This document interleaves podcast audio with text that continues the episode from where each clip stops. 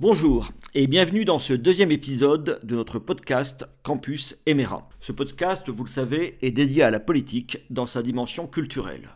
Nous allons euh, aujourd'hui parler d'un sujet simple et compliqué à la fois, le patriotisme. Alors le patriotisme est une chose qui va de soi pour beaucoup, notamment pour les adhérents du Rassemblement national, mais l'on sait que cette notion est aujourd'hui questionnée, remise en cause, voire tout simplement incomprise. Alors qu'on se demande aujourd'hui comment revivifier le patriotisme en France, on constate souvent des oppositions un peu factices entre des gens pourtant sincères. Par exemple, certains n'ont pas compris pourquoi on devait se préoccuper des questions sociales au moment où le patriotisme ou l'avenir même de la nation leur paraît compromis. Prenons euh, l'actualité immédiate. Euh, certains considèrent que parler retraite, est quelque chose qui éloigne des vrais sujets pour l'avenir de la nation. Alors pour contribuer à ce débat, je vais vous parler d'une étude menée par des économistes suisses au sujet de l'effet de la politique sociale de Roosevelt dans les années 30 et de ses conséquences sur le comportement des Américains durant la Seconde Guerre mondiale. Ça peut sembler surprenant, voire même complètement décalé, mais pas du tout. Finalement, je vais essayer de vous en convaincre. En effet, qu'appelle-t-on le patriotisme? Le dictionnaire Le Petit Robert en donne la définition suivante. Le patriotisme, selon ce dictionnaire, consiste en l'amour de la patrie, il correspond au désir, à la volonté de se dévouer, de se sacrifier pour la défendre. Il s'agit donc essentiellement d'un sentiment, d'une émotion, d'un lien que l'on ressent parfois comme charnel. Ce sentiment pour la patrie peut motiver un total don de soi, l'expression la plus pure du patriotisme est ainsi le sacrifice suprême lors d'un conflit mettant en danger l'existence même de la nation. Ceci est d'ailleurs illustré chez nous depuis 1918 par un monument présent dans chaque commune française. Dès lors, puisque le patriotisme est un sentiment, la tentation est grande de ne lui trouver que des causes sentimentales, ou si l'on préfère, de situer le patriotisme dans un univers purement symbolique, détaché des contingences matérielles. Venons-en maintenant à l'article dont je vous ai parlé. Alors cet article, je l'ai connu grâce à une note de lecture publiée dans la revue Éléments dans sa livraison d'avril. Cet article a été publié en février dernier dans le vénérable journal de l'Université d'Oxford, le Quarterly Journal of Economics, par deux professeurs d'université suisse.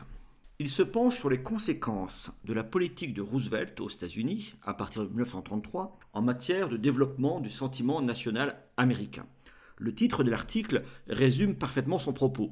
New Deal et Nouveau Patriote, comment les dépenses gouvernementales ont favorisé le patriotisme durant la Seconde Guerre mondiale.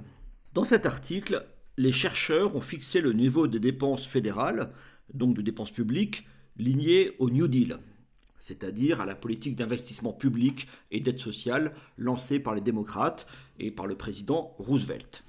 Cette politique a été massive. Entre 1933 et 1939, la part gouvernementale dans le PIB américain a plus que doublé. Il s'agissait essentiellement de subventions aux fermiers, aux entrepreneurs en difficulté et de toutes sortes de prises en charge d'individus en but aux difficultés sociales. Il s'agissait aussi de création d'emplois publics et d'intervention de l'État sur le niveau des prix et des salaires. C'était quelque chose de totalement nouveau dans le fonctionnement de la démocratie américaine. De l'autre côté, les chercheurs ont mesuré l'investissement patriotique des citoyens américains. Pour cela, trois formes quantifiables du patriotisme ont été prises en compte par les chercheurs. Ils se sont intéressés à la proportion d'achat d'obligations de guerre au niveau des comtés, également au taux d'engagement volontaire dans l'infanterie, et enfin aux médailles obtenues pour blessures, pour faits de guerre, pour héroïsme donc, et cela aussi au niveau du comté. Alors c'était intéressant parce que on pouvait savoir au niveau de chaque comté américain quel avait été l'investissement de l'État supplémentaire lié au New Deal. On avait donc deux séries quantifiables, tout à fait euh, mesurables, tout à fait comparables.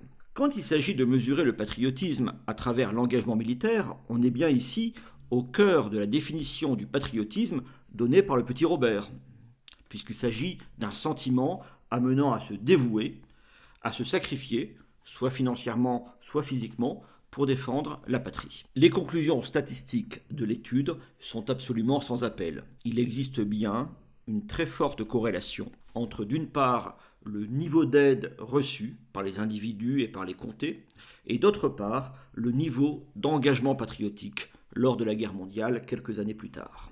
Que laisse penser cette étude à propos du patriotisme dans le cadre d'un État-nation, par exemple dans le cadre de la France? Tout simplement que les citoyens se soucient davantage de la nation quand l'État se soucie d'eux. Certes, cette étude concerne les États-Unis, et cela il y a presque 100 ans, dans les années 30 et 40. Ces enseignements sont-ils véritablement transposables aujourd'hui en France?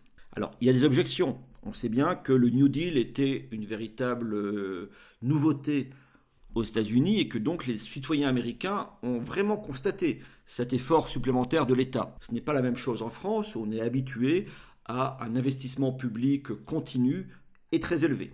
Par ailleurs, les États-Unis constituaient une nation relativement homogène culturellement dans ces années 30 et 40, ce qui n'est pas forcément le cas aujourd'hui en France.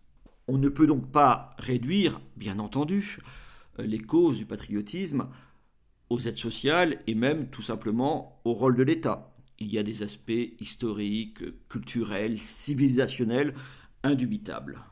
Cependant, on voit bien que le rôle de l'État n'est pas neutre et qu'il y a euh, une utilité, même patriotique, à montrer aux citoyens que la nation constitue un ensemble de solidarité active, médiatisée par les aides étatiques. À ce titre, cette publication universitaire dans le Quarterly Journal of Economics constitue une incitation à réfléchir sur les conséquences des politiques publiques sur le patriotisme, et cela pas seulement en matière de culture et d'éducation.